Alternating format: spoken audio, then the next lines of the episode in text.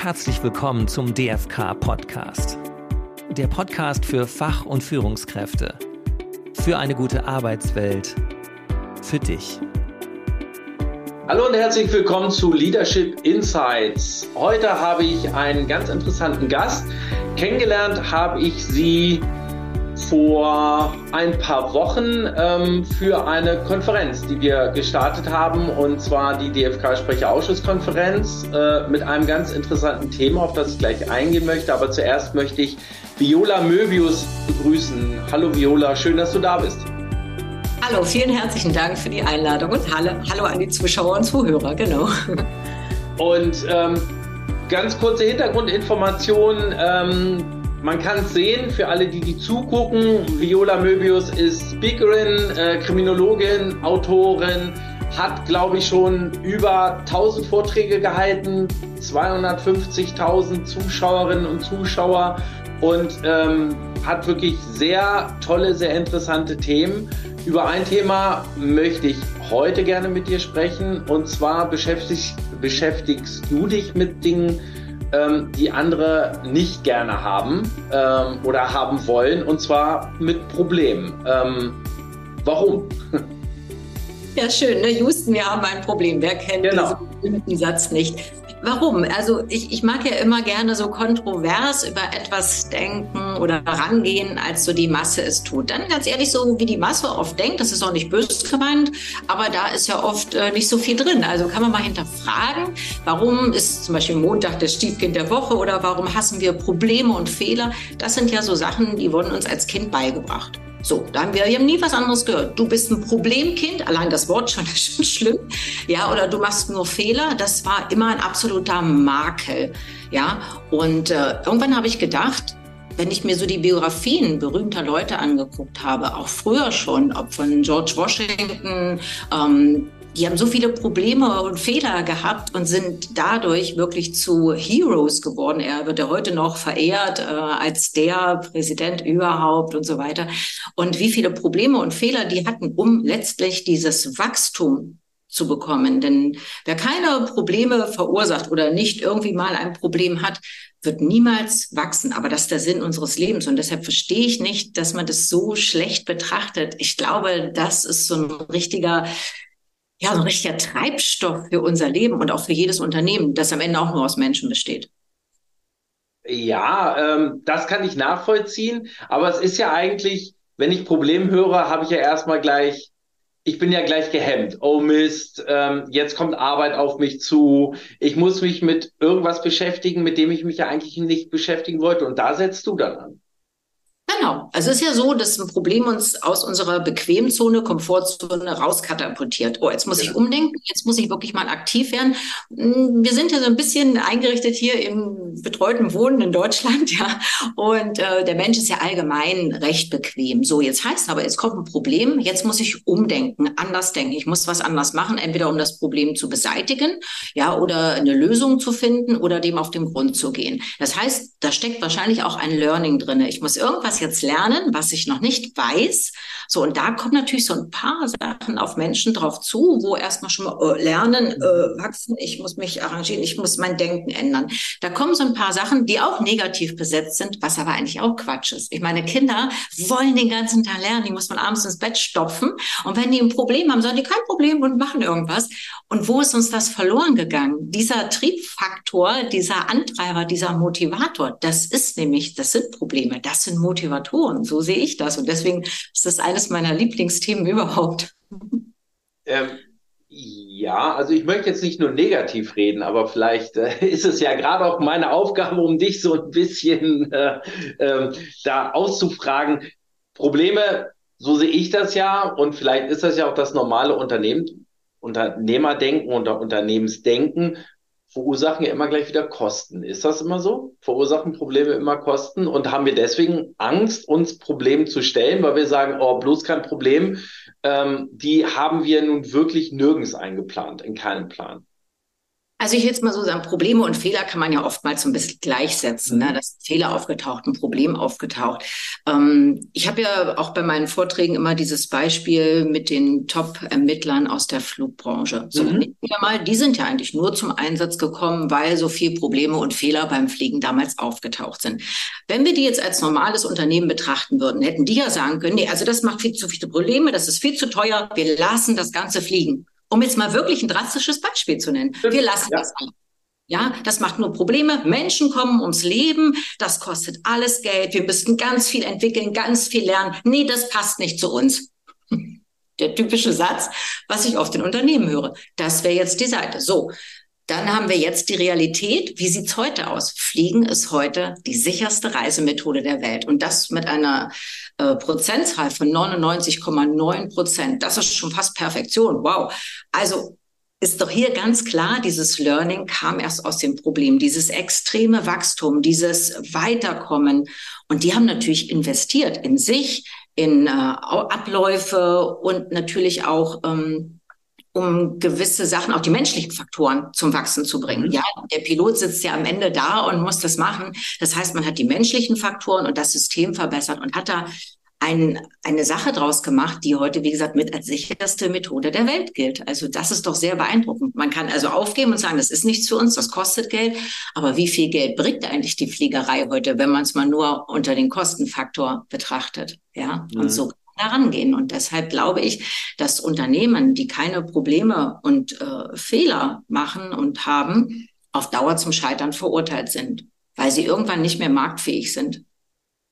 Mhm. Weil man irgendwann was probieren muss, was wagen muss, innovativ sein muss. Mutmacher sind Marktmacher. Ja, dazu gehört aber auch Fehler zu machen. Das, das ist einfach so. Sonst gucke ich nie über meinen Tellerrand, wage nie was, habe nie was Innovatives oder ähm, lass meine Mitarbeiter mal irgendetwas machen, was vielleicht noch nicht vorgekommen ist. Also sollte ich mich auf jeden Fall ähm, Problem stellen und, und mich, ja, ja gut, man muss sich ja nicht unbedingt freuen, dass ich ein Problem habe, aber zumindest wenn ich ein Problem habe, das Problem als Herausforderung sehen und nicht gleich als was absolut Negatives, was mich jetzt aus meinem Alltag rausholt. Naja, es gibt ja diesen schönen Spruch, wenn Gott dir ein Geschenk macht, verpackt er es in einem Problem. Und das ist so mit der ziemlich coolste Spruch, den ich darüber kenne. Wir sehen nur die eine Seite. Wir wollen das Problem ganz schnell loswerden, fragen oft gar nicht nach, was ist die Ursache. Beim Fliegen zum Beispiel sehr interessant, da werden auch beinahe Probleme genauso behandelt wie ein Problem. Das ist eine sehr interessante Methode. Das wird so kaum irgendwo gemacht. Ja, und hier ist es wirklich so, wenn Gott dir ein äh, Geschenk macht, verpackt das in ein Problem. Wir sehen die andere Seite nicht. Wir kennen Yin, Yang, Licht und Schatten, aber schauen nie, was ist denn einem, bei einem Problem drin? Ja, mhm. kann ich nicht endlich etwas anders machen und ähm, kann ich nicht etwas lernen? Ich verbinde Probleme immer mit Wachstum. Natürlich freut sich keiner. Das sind doch noch so diese alten Glaubenssätze. Keiner freut sich über ein Problem oder einen Fehler. Aber wenn wir lernen, dass äh, zwei Sachen da drin stecken. Zum einen, ja gut, ich muss irgendwas Nerviges bewältigen, vielleicht kostet es erstmal Geld, aber aus vielen Problemen sind ja auch viele, zum Beispiel für Unternehmen, auch viele Geldquellen entstanden, ja, viel Wachstum und so weiter. Man braucht sich ja bloß die großen Firmen angucken, was die teilweise falsch gemacht haben und für Fehler und wo die heute angekommen sind. Und das vergessen wir einfach, dass das unser Triebfaktor sein kann. Den Part lassen wir oft ganz weg. Hat sich denn da was in der Einstellung getan? Problemen gegenüber? Haben sich Unternehmen ähm, geändert, wenn Probleme aufgetaucht sind?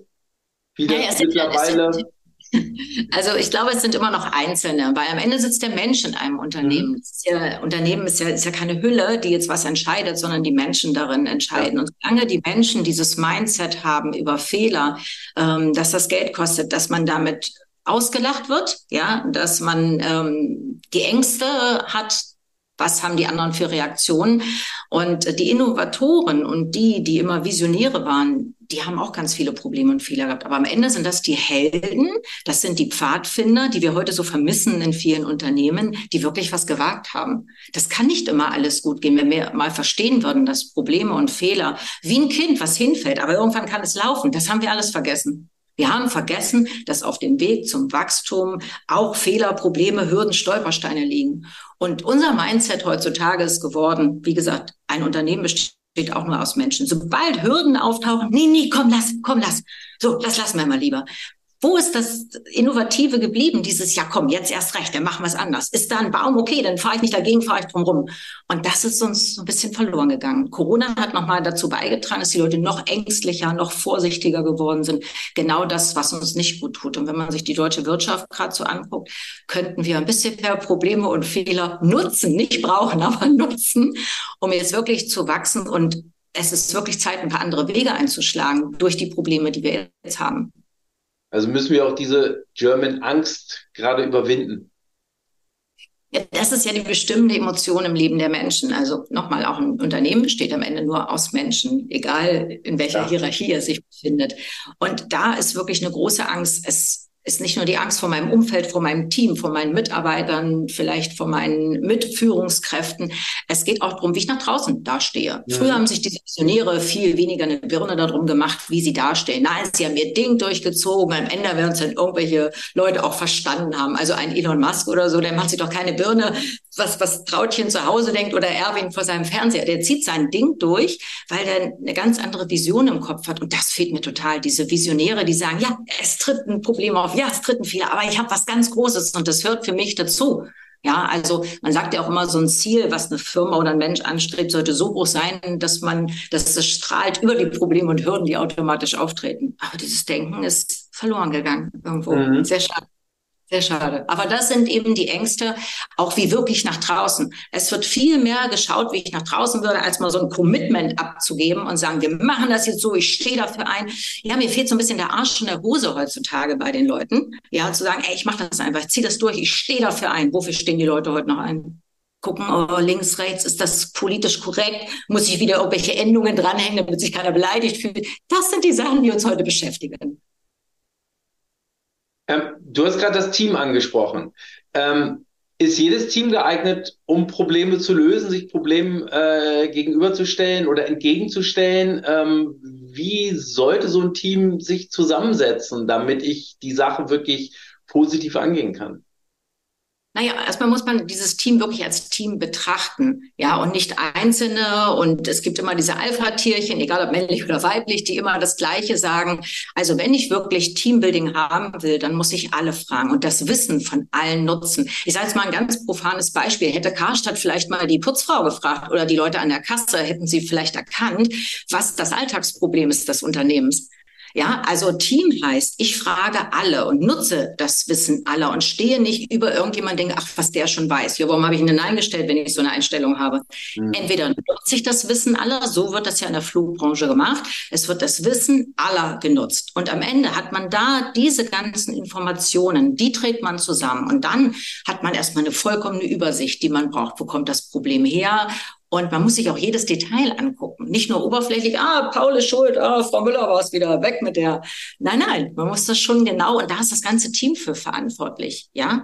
Jeder kann eine Info dazu packen und dann wird auch eine Lösung gefunden. Jeder darf auch seine Lösung sagen. Nicht schon wieder aus Ängsten, ja, was du schon wieder erzählst, ne, deine Meinung will doch keiner hören. Solche Sachen müssten unterbleiben. Und wenn man den Menschen eine Stimme gibt und sagt, ey, es ist wichtig, was du zu sagen hast, es interessiert uns, es bringt uns weiter, die Leute mal zu bestärken, statt ihnen Angst zu machen, das würde viele Unternehmen so voranbringen, wirklich das Wissen aller zu nutzen. Und das mhm. machen ganz viele. Es werden drei People gefragt und die erzählen immer das Gleiche und die Leisen werden nicht gehört, sind vielleicht auch manchmal die Schlausten. Ähm, ich fand das gerade ganz interessant. Du hast gerade die Schuldfrage angesprochen. Das ist ja mal ganz einfach. Es wird immer geguckt, wer, wer ist schuld und ähm, für viele ist damit ja entweder der Fehler gelöst oder das Problem oder wie auch immer zumindest der Fehler gefunden. Ach, da ist jemand schuld. Und äh, meistens äh, läuft ja ein Unternehmen so, dann äh, schmeißt sich die Person raus, weil dann ist ja äh, derjenige, der den, äh, der, der, der Schuld hat, nicht mehr da und kann ja nichts mehr machen. Ist das der richtige Ansatz? Wohl eher nicht, oder? Ja, also das ist auch ganz interessant, dass du das fragst, weil in der Flugbranche ist genau so, da wird überhaupt nicht gefragt, wer ist schuld. Es gibt eine Frage, was ist passiert? So. Also die, die, ein Name, ein Name hilft überhaupt nicht bei der Lösung eines Problems. Ob der eine Müller, Meyer, Schulze, wie auch immer heißt, bringt zum, zur Problemlösung nichts. Es ist, wird gefragt, was ist passiert. Man guckt sich das an, man guckt sich den Zusammenhang an, vielleicht was Mensch oder Maschine und so weiter. Aber die Frage Schuld führt in eine Sackgasse. Und genau deshalb lernen Firmen aus Problemen nicht, auch viele Menschen im Privatleben nicht. Sie geben einer Person die Schuld.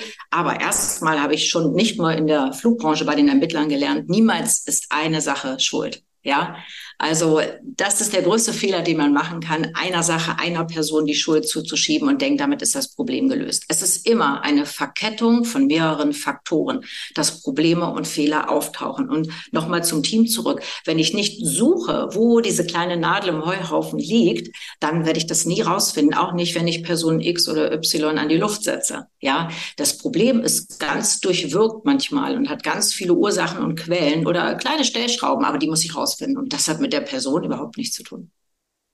Ähm, aber letztendlich ist es ja öfter mal auch eine Person, die einen, einen Fehler begeht. Das heißt, ich muss aber mit ihr anders umgehen, indem ich halt nicht sage, so Schuld und weg, sondern die Person muss sich damit auseinandersetzen können.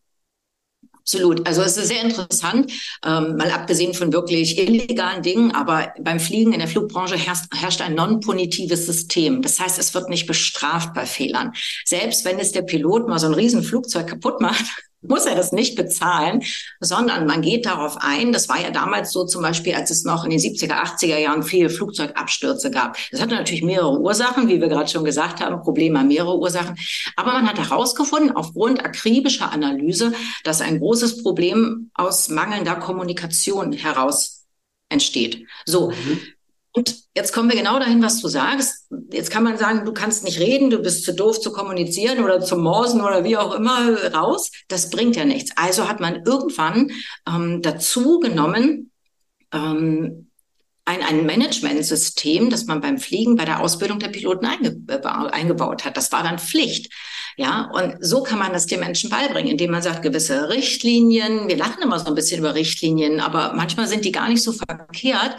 Und da äh, schleicht sich dann auch so ein gewisser Automatismus ein, der manchmal ganz praktisch ist. Denn gerade in Stresssituationen ist es ja gut, wenn ich mich auf ein paar Punkte besinnen kann, die meine Emotionen in Stresssituationen vielleicht nicht zulassen. Darum hat man das mit Piloten halt geübt, die Kommunikation und die richtigen Fragen zu stellen und richtig zu reagieren. Und ähm, ja, auch das könnte man hier in Firmen durchaus mal einführen. Dann könnte man da besser drüber kommunizieren und ja, den Leuten das beibringen, was ihnen eigentlich fehlt was ist der menschliche Faktor, der jetzt dazu geführt hat, okay, den wird selten einer alleine haben. Und da wird gar nicht drauf, nee, der ist zu doof oder der kann das nicht. Dann führt doch das ein in eurer Firma, was euch wichtig ist. Welcher Punkt mhm. soll denn beachtet werden? Ja, Kundenkommunikation ist meist, weil die Leute nicht reden können. Und wie oft wird Verkaufen und Kommunikation geschult? Gar nicht, haben wir kein Geld für. Nee, kostet Geld, falsch gerechnet. Ja. Und so setzt sich das oft zusammen. Und dann haben die Leute Probleme, machen Fehler und der Kunde ist unzufrieden, kostet Geld. Da fragt man wieder, wer ist schuld? Nee, was ist vorher passiert, muss man mal fragen. Ja. Habt ihr euch darum gekümmert, den Leuten das beizubringen? So ein paar Psycho-Hacks, wie man mit Leuten umgeht, die sich beschweren wollen und so weiter. Nee, Dafür haben wir kein Geld und keine Zeit. Oh, gut. Und so wird das oft nicht richtig hinterfragt und Probleme nicht genutzt. Hier würde ich sagen, hey, wir haben vielleicht, wenn wir jetzt ein halbes Jahr oder ein Jahr Gas geben, das beste Kundenmanagementsystem. Dafür sind wir bekannt. Schreibt sich auch keiner auf die Fahne. Das sind alles so Sachen, wofür man Probleme nutzen könnte. Und man könnte das kommunizieren, sagen, hey, wir hatten in der Vergangenheit das und das Problem. Was viele Menschen und viele Unternehmen vergessen, Menschen lieben das, wenn jemand über seine Fehler und über seine Probleme berichtet. Weil Macht es ein menschlich, auch ein Unternehmen. Ja. Und wir wollen eigentlich da draußen, wenn wir auch manchmal faul sind und uns nicht selber kümmern, wir wollen aber von dieser Lernkurve partizipieren. Und wir lieben das, wenn große Unternehmen, wenn große Menschen, ob Mann, Frau, wurscht, auch was falsch machen und sagen, hey Leute, hört mal, ich habe was ganz Schlimmes falsch gemacht. Das macht so sympathisch, das macht so toll. Und Leute ähm, nehmen diese Menschen, Firmen gerne als Vorbild und sagen, Mensch, die haben es auch gemacht. Und ist das nicht toll, statt immer auf die Inspiration zu warten, vielleicht mal selbst zur Inspiration zu werden, ob als Mensch oder als Unternehmen und vielleicht mal seine Fehler rauszuposaunen, wäre doch auch mal ein geiles Commitment und sagen, hey, was haben wir daraus gemacht? Davon könnt ihr alle lernen. Ja, macht Fehler, Leute, weil unser Benefit davon war dies und das. Wo ist solche Kommunikation? Ne? Und siehst du, du lachst schon, genau so ist es. Irgendwann ja, ja. sagt man den Mensch, es ist irgendwie geil, es ist auch geil, menschlich zu sein und menschlich zu bleiben. Wenn wir das irgendwann nicht mehr können, dann haben wir wirklich alles falsch gemacht, auch als Unternehmen. Und gerade da sollten wir mal unsere Probleme kommunizieren, weil das wird nach außen getragen und es das heißt, wir haben Menschen hier, die machen Fehler, aber wir lassen die nicht fallen. Wir kümmern mhm. uns drum, wir wachsen daran und wir sind den Menschen dankbar, dass sie hier bei uns sind und mit uns gemeinsam wachsen und uns diese Punkte aufzeigen. Auch wieder eine Frage der Kommunikation. Auf jeden Fall ist auch ein toller Ansatz. Ich glaube aber, der Ansatz lässt sich jetzt erst seit, seit kurzer Zeit auch verwirklichen, dass vorher gar nicht die Zeit dafür war, ähm, sowas nach außen zu kommunizieren. Klar, ähm, jeder hört gerne von Fehler, Fehlern anderer. Das stärkt mich ja selber, dass ich denke, ha, hätte ich nie gemacht oder so, weil im Nachhinein weiß ich es ja sowieso besser. Aber ähm, es stimmt auch, viele Unternehmen werden dadurch wirklich menschlicher, indem man sieht, ach, da passiert das auch. Und äh, wenn das äh, einem, einem Weltmarktführer passiert, dann kann mir das auch als kleinem Unternehmen mal passieren in einem anderen Rahmen, aber hilft mir natürlich auch. Ja, so gut erkennen. Vor allen Dingen, wir vergessen ja oft, warum kaufen Menschen irgendwo. Klar, Apple muss sich jetzt vielleicht nicht so anstrengen, die haben aber auch alles toll aufgebaut. Das ist eine jahrelange Arbeit, das darf man auch nicht vergessen, was sie da reingepackt haben. Und vor allen Dingen, was viele Leute vergessen im Business, Apple hat zum Beispiel, um mal bei dem Beispiel zu bleiben, ganz viel Emotionen reingepackt. Die meisten Unternehmen denken, ja, Emotionen hat nichts mit dem Business zu tun. Falsch. Menschen kaufen keine Produkte, Menschen kaufen Emotionen. Und wenn dieses Unternehmen mich abholen kann, ob als Mitarbeiter, ob als Kunde, dann finde ich das großartig. Das ist doch mein USP, dass ich sage, Leute, wir stehen da und dafür ein, wir kämpfen da und dafür, wir lieben euch, weil ihr bei uns kauft oder irgendwas. Wo sind solche Worte? Emotionen sind kaufentscheidend, ja, oder dass Menschen sich für ein Unternehmen entscheiden. Warum sind in Amerika Google und Amazon zum Beispiel die beliebtesten Arbeitsplätze? Hier nicht, aber da. So, und da musste man sich mal fragen, wie gehen die mit ihren Leuten um? Wie gehen die mit Fehlern um? Und äh, wie viel Wertschätzung ist da? Ja, auch das hat, auch wenn ich Fehler mache, möchte ich trotzdem gewertschätzt werden, weil ich habe ja gerade meine Komfortzone vielleicht für das Unternehmen verlassen, habe was probiert, um was Gutes zu starten. Es gibt auch Unternehmen, die belohnen ihre Mitarbeiter für Fehler, haben dadurch natürlich ein äh, sehr innovatives System erschaffen, weil die Leute sich einfach trauen, Ideen rauszuposaunen die vielleicht nicht immer was werden. Aber ich sag mal, wie auf dem Rummel beim Schießen, 100 Mal schießen, reicht doch auch, wenn man dann 50 Mal trifft. Das ist doch eine gute Quote oder 70 Mal trifft. Und ähm, das gibt Unternehmen, die sowas machen, die tolle Ideen sammeln und das kann nicht jede klappen. Diese Perfektion ist auch etwas Grässliches, von Menschen erfundenes, was eben Menschen oft hemmt mhm. und leider am Ende dann auch Unternehmen. Dieser schreckliche Perfektionsanspruch, statt zu sagen, hey, ich gebe mein Bestes und es können nicht alle Sachen klappen. Das weiß ich eigentlich von vornherein.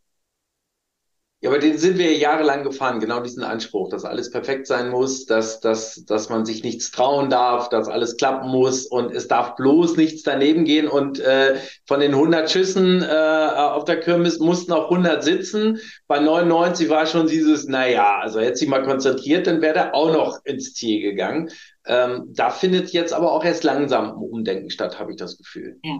Ja, absolut. Naja, man verbrät Menschen einfach damit. Wer will schon, wer hat schon dieses Selbstbewusstsein, diese innere Stärke und Größe, auf die ja auch nur eingehackt wird jeden Tag? Ja, zu sagen, auch egal, egal, wenn sie mich auch auslachen, wenn ich 20 Mal nicht getroffen habe, das haben ganz viele nicht. Und ich finde, wir sollten eher auch im Team bestärkend sein. Ja, los, komm, wie unsere Eltern das früher gemacht haben, bis zu einem gewissen Alter. Ja, komm, du schaffst das, du bist der Beste, spring, nimm Anlauf, jawohl, das klappt. Hingefallen, Buff, komm, mach noch mal, du bist der ja. Beste. Wo ist das geblieben? So sollten Teams, um nochmal auf deine Frage von vorhin zurückzukommen, so sollten Teams heute funktionieren. Mutmacher sein, ja. Angst nehmen statt zu schüren. Ängste blockieren sind ein ganz schlechter Ratgeber, ob privat oder im Unternehmen. Aber genau das machen oft Teams. Was ich so höre bei meinen Seminaren oder Vorträgen in Firmen, wo ich denke, warum macht ihr euch alle gegenseitig Angst? Ihr seid ein Team. Habt ihr mal verstanden, was ein Team ist? Ja, das heißt Mut machen, Angst machen. Kritik sicherlich sollte sein, aber immer konstruktiv. Und da, glaube ich, liegt so ein ganz großer Faktor, auch wirklich Umsatzfaktor. Wenn das so funktioniert, wie effizient und wie effektiv wäre dann ein Unternehmen, wenn die Mitarbeiter sich wirklich mal auch was richtig was zutrauen würden und Mut hätten, auch mal was Verrücktes zu erzählen, statt immer zu hören, das haben wir noch nie so gemacht. Mhm. und ich glaube auch, dass die Zeit jetzt reif ist dafür und vielleicht sollten wir das nutzen und wie ich vorhin schon gesagt habe, wer das jetzt nutzt, kann wahrscheinlich auch Marktmacher sein, weil Mutige sind immer Marktmacher gewesen. Ja, und auch mit der ja, mit der festen, ähm, mit dem festen Glauben, dass auf jeden Fall Hürden und Probleme auftreten werden. Wenn ich das schon erwarte, ich erwarte das zum Beispiel, ja, ich habe vor 20 Jahren auch nicht gedacht, dass ich mal im Berliner Regierungsviertel stehe und einen Vortrag halte, da hätte ich auch Angst gehabt. Aber auf dem Weg dahin habe ich natürlich erwartet, dass irgendwas schief geht, dass nicht alles klappt, dass nicht alle Vorträge super sind oder auch nicht jedes Buch von meinen 20 Büchern vom Verlag angenommen wird. Aber ich gehe davon aus dass einfach irgendwas sich mir in den Weg stellt. So, und dann mache ich was besser, mache was anders und verzweifle aber nicht daran und gebe das Ganze auf und mache mich und andere dafür nieder. Das kann nicht der Sinn sein, aber leider hat sich das so eingenistet. Und deswegen ist das, doch um deine anfängliche Frage zurückzukommen, mein Lieblingsthema, weil ich glaube, bei den vielen Problemen, für mich sind Probleme Chancen, so heißt es ja eigentlich auch im Chinesischen, ist das ja das gleiche Wort, hat sich rumgesprochen, nicken nur alle zu, denken nicht weiter darüber nach. Und die Welt ist voll von Problemen, also ist die Welt voll von Chancen, wie du sagst, jetzt ist die geilste Zeit dafür. Ja, jetzt kann ich meine Leute an die Hand nehmen. Dieses Miteinander kommt wahnsinnig gut an gerade, weil die Leute es echt brauchen. Ja. Mhm. Und das ist äh, sehr gut, mein Team zu stärken und äh, meine Firma voranzubringen, hängt oft an solchen menschlichen Faktoren. Und dann wird oft auch der Ablauf und das System besser, weil die sind ja eine Kette in dem System. Das stimmt, macht Sinn. Ähm, du organisierst ja auch Problem-Challenges für Teams und äh, in Unternehmen. Ähm, kannst du dazu nochmal was sagen? Ja, genau. Das, da können also beliebig viele Mitarbeiter teilnehmen und auch dank äh, online kann das natürlich nicht nur live stattfinden, sondern auch online. Da geht es darum, dass Teams zwölf Fragen, äh, 20 Fragen, Entschuldigung, über, über zwölf Wochen bekommen und die dann auswerten. Das heißt, ich arbeite einmal erstmal alleine, weil wir haben es ja oft in Teams, dass da immer die gleichen Leute die gleichen Dinge sagen. Und mhm bei der, bei der Problem-Detox-Challenge, da geht es eigentlich darum, dass jeder erstmal alleine seine Antwort findet und dass man das später im Team auswertet und da wirklich Problemmethoden mitentwickeln kann, indem man nachher alles zusammenpackt. Also das ist sehr, sehr interessant. Das geht über drei Monate und jede Woche werden zwei Fragen verschickt. Und es ist sehr interessant, was dabei rauskommt, wenn sich Menschen mal nicht abstimmen. Und das kann man wirklich für extremes Wachstum, also beispielsweise, welches Problem tritt häufig bei euch auf? Es ist sehr interessant, was die Leute alle schreiben. Selten stimmt das überein. Das ist eine ganz andere Wahrnehmung da. Ja. ja. So. Und dann ist zum Beispiel auch eine Frage, was glaubst du, was ist die Ursache dieses Problems? Dann kommt manchmal gar nichts, manchmal kommen drei Sachen, selten stimmt das überein, wo ich sage, damit ist es doch bestätigt, das hat mehrere Ursachen. Aber das ist toll, das mal autark so zu machen, also dass jeder das für sich erstmal macht und später das zusammensetzt. Und das wird ganz selten gemacht und das ist das Besondere an dieser Problem-Detox-Challenge, dass jeder ohne sich abzustimmen, dort erstmal fragen kann. Wir haben es in Unternehmen schon gemacht, die haben gar nicht gesagt, wer dort teilgenommen hat, damit die sich nicht abstimmen können untereinander. Das ist wahnsinnig toll, was danach für ein Unternehmen dabei herauskommt. Da ist dann richtig Teammanagement entstanden für Fehler und Probleme das ist richtig spannend. Wie gesagt, bei jeder erstmal alleine und später wird das alles zusammengesetzt. Und dann kann man immer noch eine Gruppenabstimmung machen. Dann wurden richtige Pläne entwickelt, ein richtiger Fahrplan, wie man mit Problemen und Fehlern demnächst umgeht. Sehr, sehr spannend. Wenn man alle fragt, hat man ein sehr kompaktes Wissen, was man am Ende zusammensetzt und nutzt. Super interessant. Ähm, mehr Informationen gibt's auf deiner Seite? Genau, gibt's auf Viola der Seite. Möbius mit oe.com. Com, genau, und da findet man auch die Seite zu Vorträgen und da ist dann auch diese Problem-Challenge angezeigt, genau. Super. Ja, liebe Viola, ganz herzlichen Dank für das tolle Gespräch, für die vielen Eindrücke und ähm, ich denke, es, man kann wirklich anders mit Problemen, mit Fehlern umgehen und es stimmt schon, ähm, einfach eine andere Kultur mal reinbringen, ähm, nicht gleich alles negativ sehen, kommunizieren, haben wir jetzt ja sowieso gemerkt, wir müssen ja auch seit der Pandemie viel mehr miteinander kommunizieren. Ich habe auch das Gefühl, wir reden auch alle mehr miteinander, mhm. ähm, aber nicht gleich äh, den Kopf in den Sand stecken, sondern einfach mal sagen, wow, okay, ähm, ich traue mich was, ich probiere das jetzt mal aus, Herausforderung und dann ähm, setze ich das um. Ja, vor allen Dingen muss ich mal wieder so eine Lobkultur einstellen. Wir benörgeln immer alles bei anderen. Kein Wunder, dass die Leute sich nicht trauen oder nichts mehr extra geben, weil sie sagen, ja, es lohnt sich sowieso nicht, kriegst du sowieso nur einen auf den Deckel. Da sollten die Menschen auch mal drüber nachdenken, was sie damit machen. Also ein Lob und schon als Kind viel mehr angefeuert hat. So, ich möchte auch gerne ein Lob, aber wie oft gebe ich dann selber eins? Wäre auch so eine schöne Team-Challenge, ja. Wie oft lobt ihr euch eigentlich im Team? Wer wird denn für was gelobt? Ja, nicht nur einmal im Jahr, auch schön, dass du das ganze Jahr da warst. Nee, nee. Ja, und das ist uns auch so ein bisschen verloren gegangen. Ist ein guter, ist ein guter Ansporn. War schon bei Kindern so und am, am Ende sind wir menschlich gesehen auch nur große Kinder, die auch mal gelobt werden wollen, die Anerkennung wollen. Und das vergessen viele Firmen, dass es vielen Mitarbeitern mehr wert als das liebe Geld. Weil ich kann ganz viel Geld haben, wenn ich traurig nach Hause gehe, hat ja so manchem schon auch nicht mehr geholfen. Also Anerkennung, Lob, Wertschätzung, das mögen wir alle ziemlich gern, verständlicherweise. Das stimmt. Und dann höre ich mit einem ganz großen Lob an dich auf. Vielen Dank für das wirklich tolle Gespräch. Und ähm, ich kann es auch nur sagen, ähm, ich habe den Vortrag zum Problem Detox ja bei der Sprecherausschusskonferenz gehört und habe da so viel mitgenommen, dass ich auch dachte, ich freue mich schon auf dieses Gespräch hier und das hat eine ganze Menge gebracht wieder. Und alle, die sich äh, noch informieren möchten, was Viola Möbius noch zu bieten hat auf der Seite äh, www.violamöbius mit oe.com, ähm, erfahren ihr und sie äh, noch viel mehr und ähm, meine große Empfehlung, darauf zurückzugreifen. Vielen herzlichen Dank. Dann bis das zum nächsten Podcast. Ich freue mich auf die nächste Folge. Bis dahin. Tschüss. Tschüss.